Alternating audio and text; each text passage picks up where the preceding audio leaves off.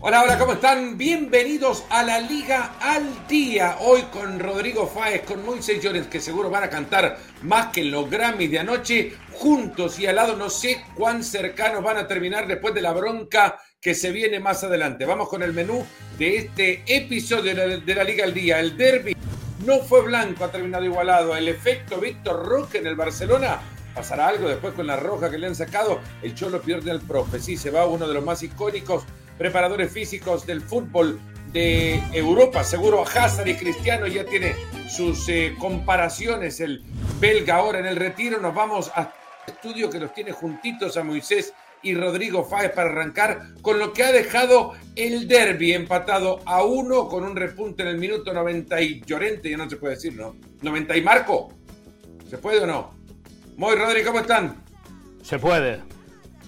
¿Qué tal, Fer? ¿Cómo estás? Sí, Por- podríamos decirlo, ¿no? Hombre, por favor, la evidente- zona Llorentini. Sí, Llorentini. sí. Bueno, o, o la zona que al final Carvajal y Nacho no se enteraron. de Bueno, le podríamos pedir- O sea, Bueno, Zona de atacar centrales, zona de atacar de centrales, dejaron que entrase y pum. Aguantaron Realmente 93 minutos después de un partido que vio al Real Madrid jugar sin Rudiger, sin Chouameni, con la baja de último minuto de Vinicius. Y lo que ha dicho Carlo Ancelotti al respecto, nada que reprochar, ha dicho el técnico italiano. Ha sido un partido muy bueno de nuestra parte, controlado.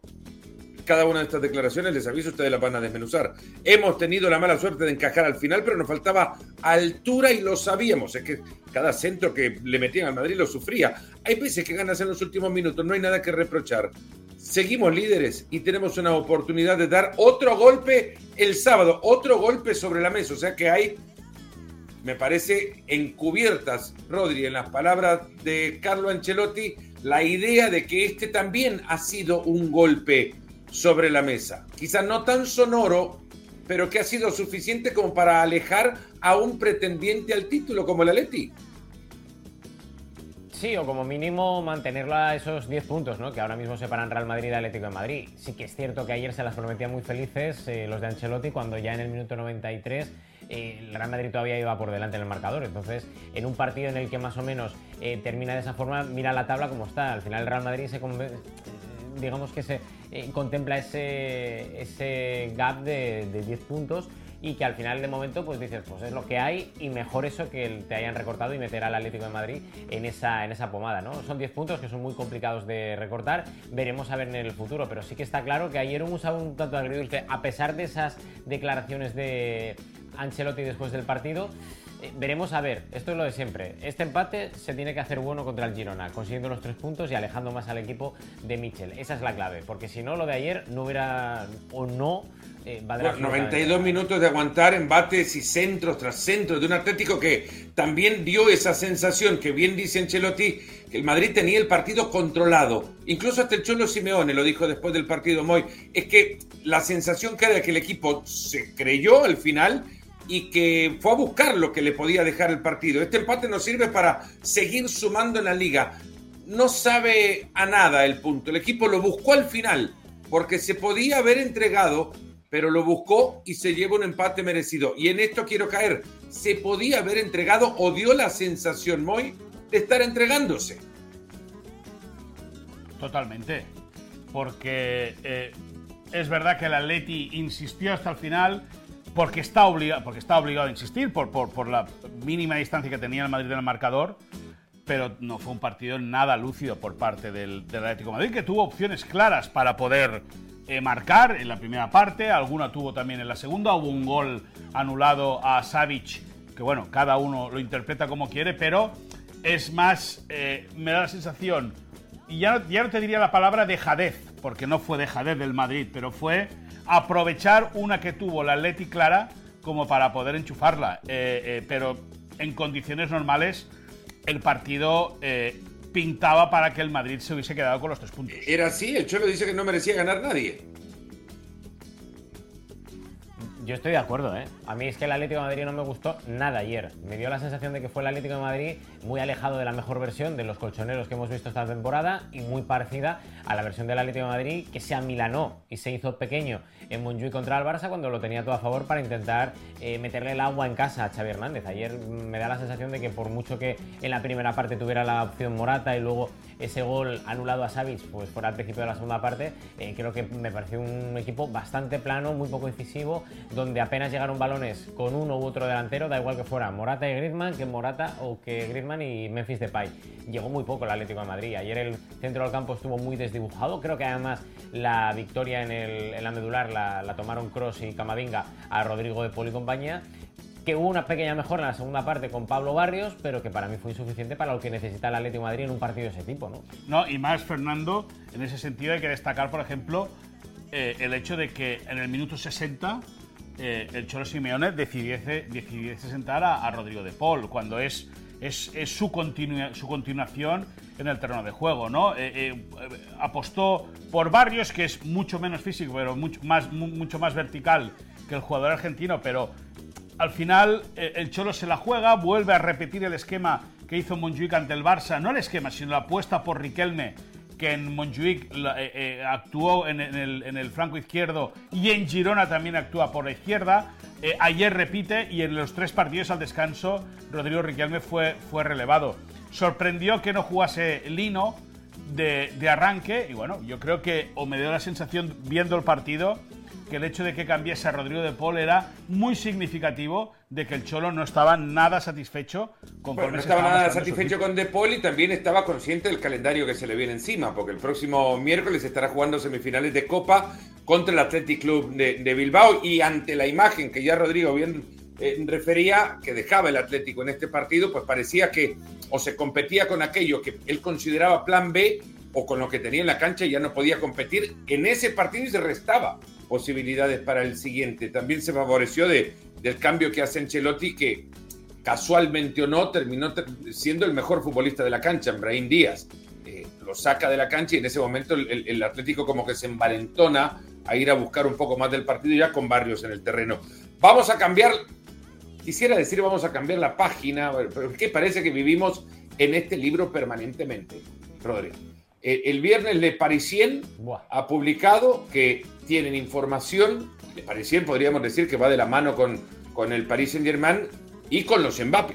Eh, que, el, que Kylian Mbappé habría ya elegido no renovar y en consecuencia es el Madrid la opción para la próxima temporada. Después Julian Laurent de, de ESPN lo ha certificado y tiene también fuentes que le corroboran esta información. Ahora sí, Rodrigo.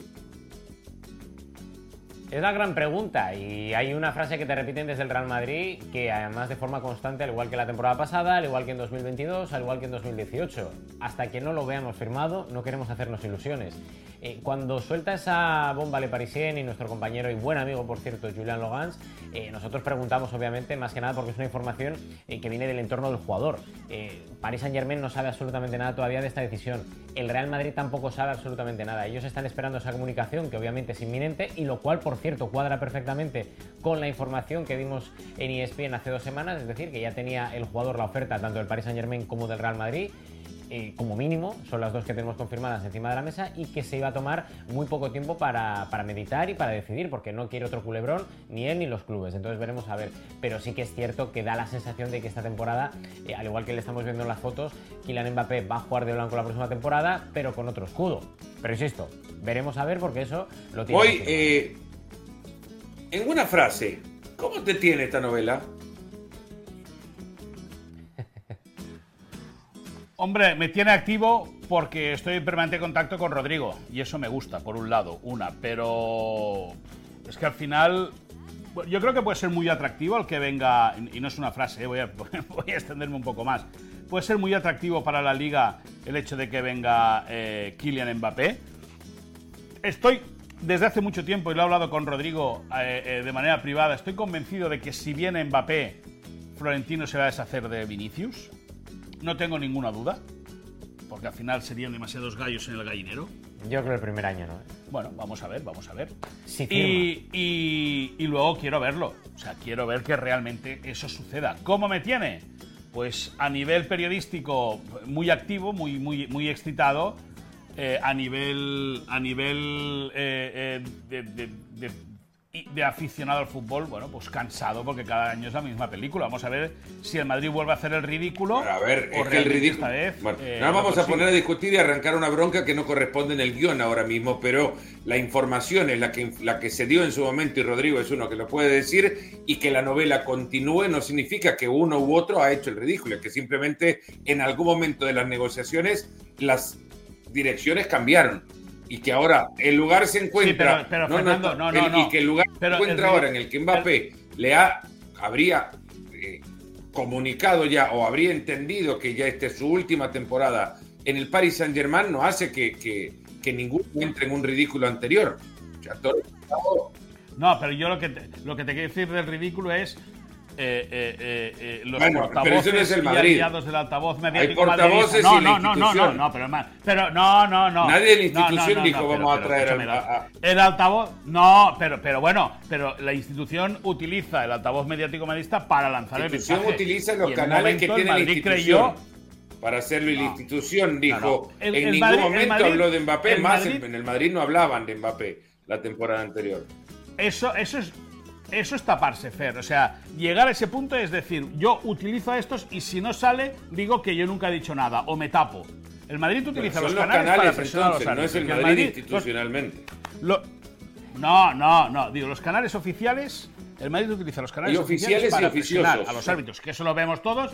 Sí, bueno, y los oficiosos los utiliza para, pues eso, para presionar, para hacer lobby, para generar ruido y a ver cómo va todo. Mbappé con los árbitros ya. No, no, se está mezclando un poco el tema este también. no, está mezclando un poquito el tema de cómo utiliza canales para eh, adulterar. No, no, no. Pero de eso vamos a hablar un poco más adelante. Metámonos con el tema Xavi, hablando de, hablando de otros temas.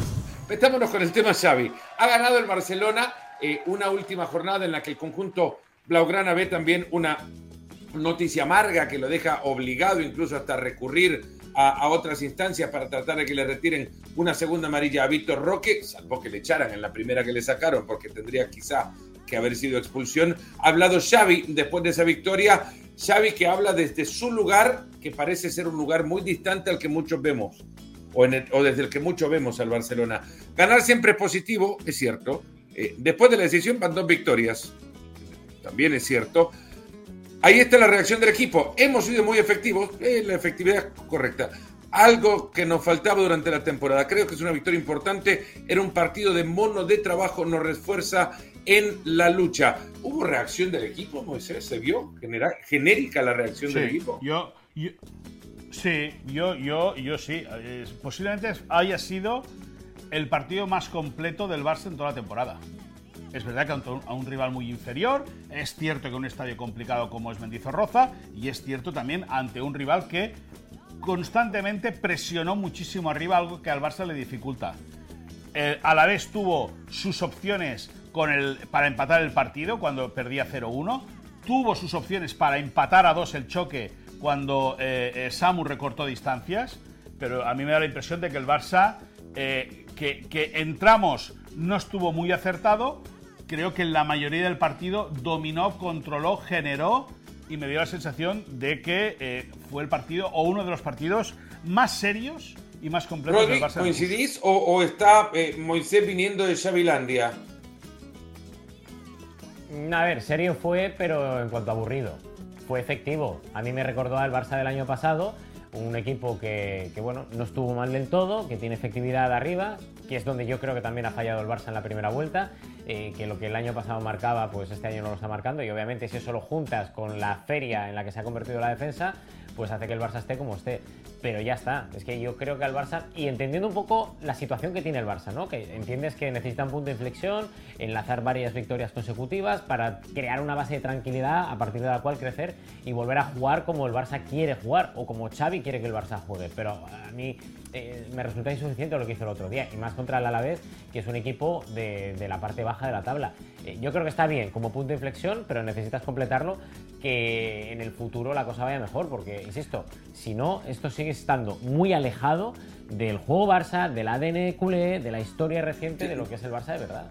Hombre, eh, teniendo en cuenta que, el, por ejemplo, el Madrid ganó en el último segundo en Vitoria, que es un, es un estadio eh, complicado. Y visto lo visto y, y teniendo en cuenta de dónde venía el Barça, a mí me da la impresión de que el partido del sábado, hombre, no es, no, es para echar las campanas al vuelo, pero sí que es como para valorarlo de manera muy positiva después de todo lo que se ha pasado. Algo que dejó sensación quizás de algún dejo de mejoría fue eh, el ingreso de Víctor Roque a una cancha en la que, de nuevo, entró, generó diferencias, sus movimientos se nota y es eh, evidente también que juega a un dinamismo que el, el Barcelona de Xavi no ha tenido desde la ausencia de Gaby, pero que ahora tampoco va a tener, a menos que competición le retire la segunda amarilla a, a Víctor Roque, expulsado en el mismo partido en el que ha marcado por dos tarjetas amarillas. Moy, ¿qué va a hacer el Barcelona con Víctor Roque y qué espera que hagan con él?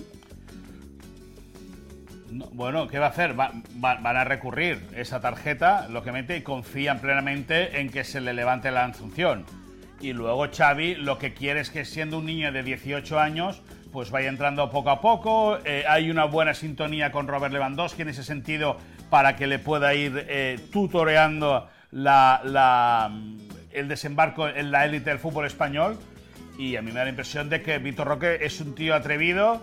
Eh, en los dos primeros partidos pudo marcar y falló goles cantados.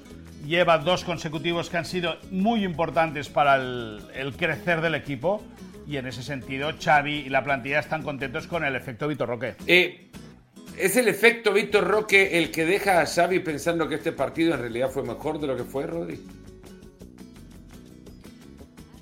Puede ser, podría ser. Al final Víctor Roque yo creo que viene Fernando con una vitola de, no de salvador, pero sí de alguien que ilusiona. Y yo creo que al final el hecho de que ya, después de esos fallos que vimos, sobre todo el de el partido contra la Unión Deportiva Las Palmas, que fue un fallo clamoroso, eh, hubo mucho run run.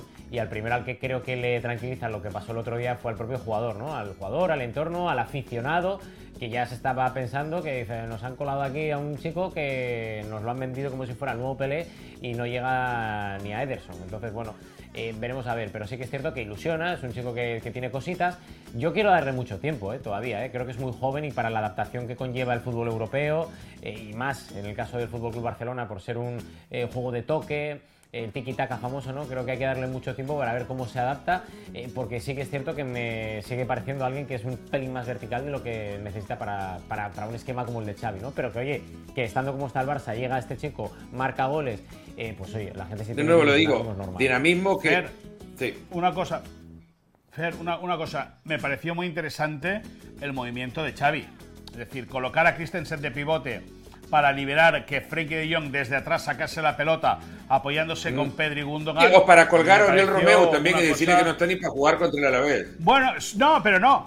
Pero no, porque yo creo, al contrario, yo creo, bueno, sí, que lo cuelga o sí que lo señala. Porque claro, no, es, un pivote es que poco, poco ha jugado como pivote, no lo hacía desde tiempo en el Chelsea. No, nada, nada. Pero, pero a ti no te recordó, por ejemplo, al movimiento que, por ejemplo, el año pasado insistió tanto Guardiola. No, me recordó al, movimiento que hizo meter a Eric García a jugar de contención. Xavi. Bueno, bueno, bueno. Yo. A mí, a mí me, me, parece, o me pareció una solución interesante por parte de Xavi, un movimiento interesante de verdad, porque la salida del balón siempre el que venía a recibir era Frenkie de Jong y se apoyaba eh, con Pedri con Gundogan para que le dieran aire al juego del equipo. Y lo de, lo de Christensen, sí, claro, siendo un partido en casa, a mí me da la impresión de que Christensen no hubiese jugado nunca de pivote. Vamos a ver el partido del domingo ante Granada. Como para hacer una mosca en esa charla, si es que la tuvo con Oriol Romeo y la manera en la que le ha explicado cómo no va a jugar él, sino un central reconvertido en una posición que tiene temporadas de no, de no ocupar para jugar este partido justamente ante un equipo que, no tendría que eh, prestarle tanta resistencia al, Barcelona. Eh, en el Barça nos quedamos para meternos en, en, los insiders de la semana. Novedades, y ya lo hablábamos antes, eh, hablaba de la dinámica de Víctor Roque, un futbolista que solo él es capaz de darle dinámica de esa manera al Barcelona que Gaby. ¿Cómo va su recuperación? Muy. Pues por los que le cuentan fuentes conocedoras del estado de Gaby dicen que, eh, que, la cosa está funcionando muy bien, es decir, que no, no se va a correr más de lo que toca, que es una lesión muy grave, que prácticamente se destrozó la rodilla y hay que reconstruir, o sea, eh, quirúrgicamente se ha reconstruido, ahora se tiene que agarrar todo bien para que el joven futbolista pueda estar a principios de la próxima temporada ya a ritmo con sus compañeros pero la recuperación es buena. Es verdad, lógicamente, que ha perdido mucha masa muscular, pero eso es algo evidente porque la, pierna ha estado inactiva durante mucho tiempo. Ha dejado ya al parte del día, eh, eh, eh, Gaby ya funciona sin muletas, asoma en el gimnasio cada día de la ciudad deportiva y se atreve a ir a ver a sus compañeros sobre el césped. Eso da mucho ánimo al, al equipo, puesto que Gaby, pese a ser tan joven, eh, es eh, ha sido uno de los grandes puntales de, un gran líder, pese a su juventud dentro del vestuario, y por lo tanto esperemos que acabe de confirmarse esta buenas sensaciones que tiene eh, Gaby en su recuperación y que a principio de la próxima temporada lo podamos ver ya por, por ESPN y ESPN Deportes y ESPN Plus en el Vamos ahora, Rodri, eh, con un tema que siempre surge alrededor del Real Madrid y es eh, la fábrica. ¿Funciona? ¿Para quién es el tema, no? Más de la mitad de los goles que ha recibido en esta temporada se los han convertido ex canteranos. No hay que ir más lejos, Llorente. Sí, de hecho, 7 de los 15, 7 de los 15 goles concedidos por el Real Madrid han sido eh, goles encajados o marcados, mejor dicho, por gente que ha pasado por el filial del Castilla. Aquí tenemos un ejemplo, no obviamente de delantero que marca el Real Madrid, sino de gente o de periodista que dice que la fábrica nunca funciona. Al final el Real Madrid tiene la fábrica. No, no, no, no, no. Yo digo que no funciona para el Madrid. Bueno, bueno. No digo que funciona para el Madrid. no, no, no. ayer ha arrancado como canteranos Real Madrid de 20 temporadas, eh, dos centrales surgidos de la, de, la fábrica.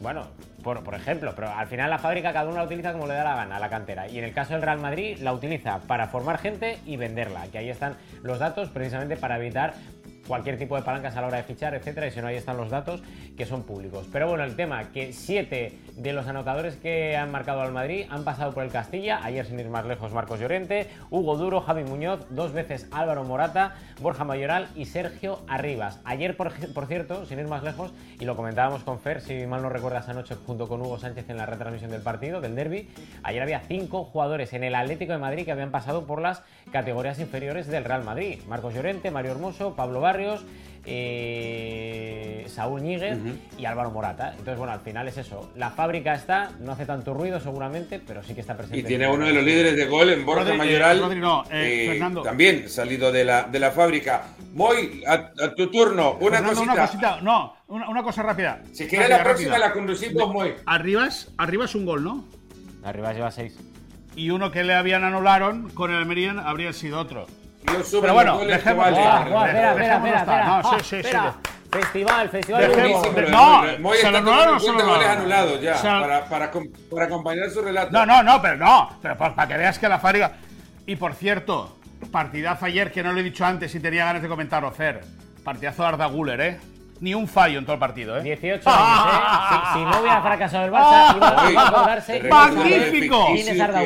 Ni un fallo de Arda Guller. Ni, ni un eh, fallo de a, a, lo tuyo, Moy. El director deportivo del Barcelona es Deco, pero Méndez sigue captando futbolistas, ¿no?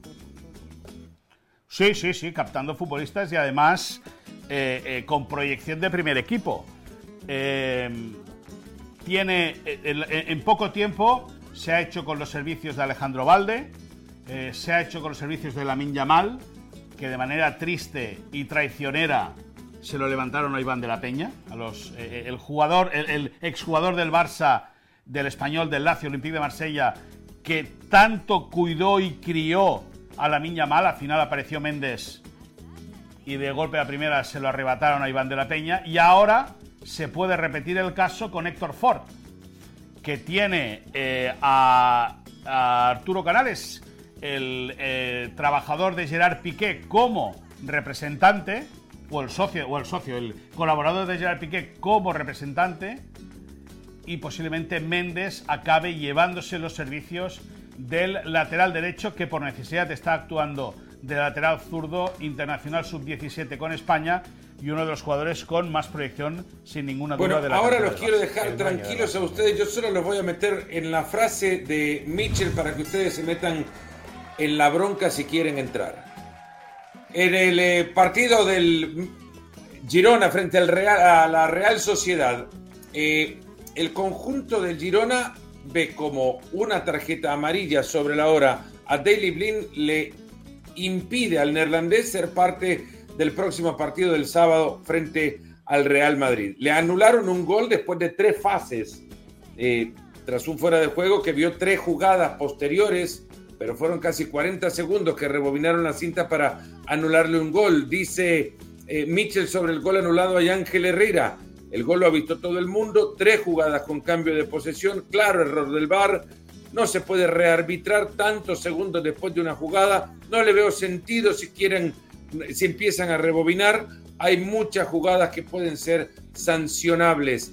Eh, arranquen ustedes, ¿el arbitraje se equivocó o cometió errores pensados?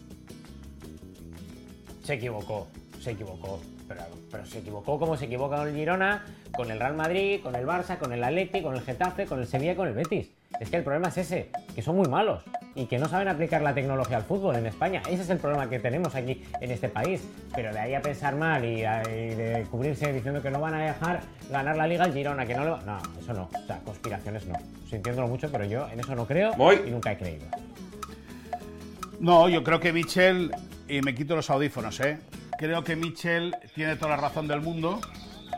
eh, tiene toda la razón del mundo al quejarse porque rebobinar casi 45 segundos un partido es des- desvirtuar completamente eh, eh, el choque en sí, pues no tiene ningún tipo de sentido. Eh, casualmente están apareciendo los momentos más apretados de la temporada esta serie de errores. Es decir, hace tres semanas lo de la Almería, que esos tres puntos le sirven al Madrid a día de hoy para ser líder. Eh, bueno, sí, que son, que se equivocan los árbitros, que interpretan. Bueno, yo creo que eh, hemos escuchado audios que bueno, que, el que quiera pensar mal al menos le dan argumentos como para poder eh, generar una base de pensamiento. Al final se lo tienen que mirar mucho, mucho, porque sin ningún tipo de duda al Girona le han hecho mucho daño, a la Almería le han hecho un daño terrible, porque esos tres puntos, o, o poder puntuar en el Bernabéu, no le habría salvado de nada, pero moralmente sí que le habría servido al equipo andaluz y lógicamente la clasificación no tendría las posiciones que tienen a día de hoy, a día de hoy solamente con el partido Da de para Almería pensar y el mal, partido de Rodri. Girona. Sí, pero eso se arregla marcando más que el. eh, no, eso, eso se arregla, Fernando, más que marcando más goles que el rival.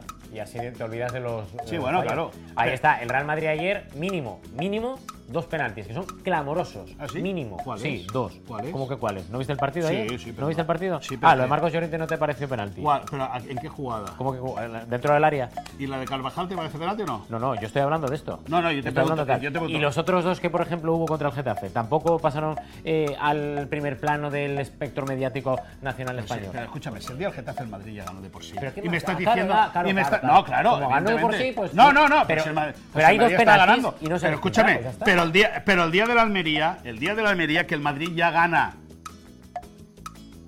Superando las imágenes del bar, ya gana con eso. Es que eso es pasarse el juego, Rodrigo. Que no, Que que eso es no. pasarse el juego. Que sí, que Que eso es de ser un bien, que máster ya. El Eso relato es de ser un bien. No, El relato- ni el relata. es. No vengas a El desvirtuar y a ser es populista No, delante de la gente. ¿qué No, te voy a delante de la decir, gente te que voy a decir una cosa. Tienes que marcar más goles Te voy que a el decir rival. una cosa. Rodrigo Páez. Y se acabó Escúchame, es el bar, el BOR y el BIR. Muy sencillo, esto Sí. es muy fácil. Sí, Última jornada de liga. no le des la Última jornada de liga.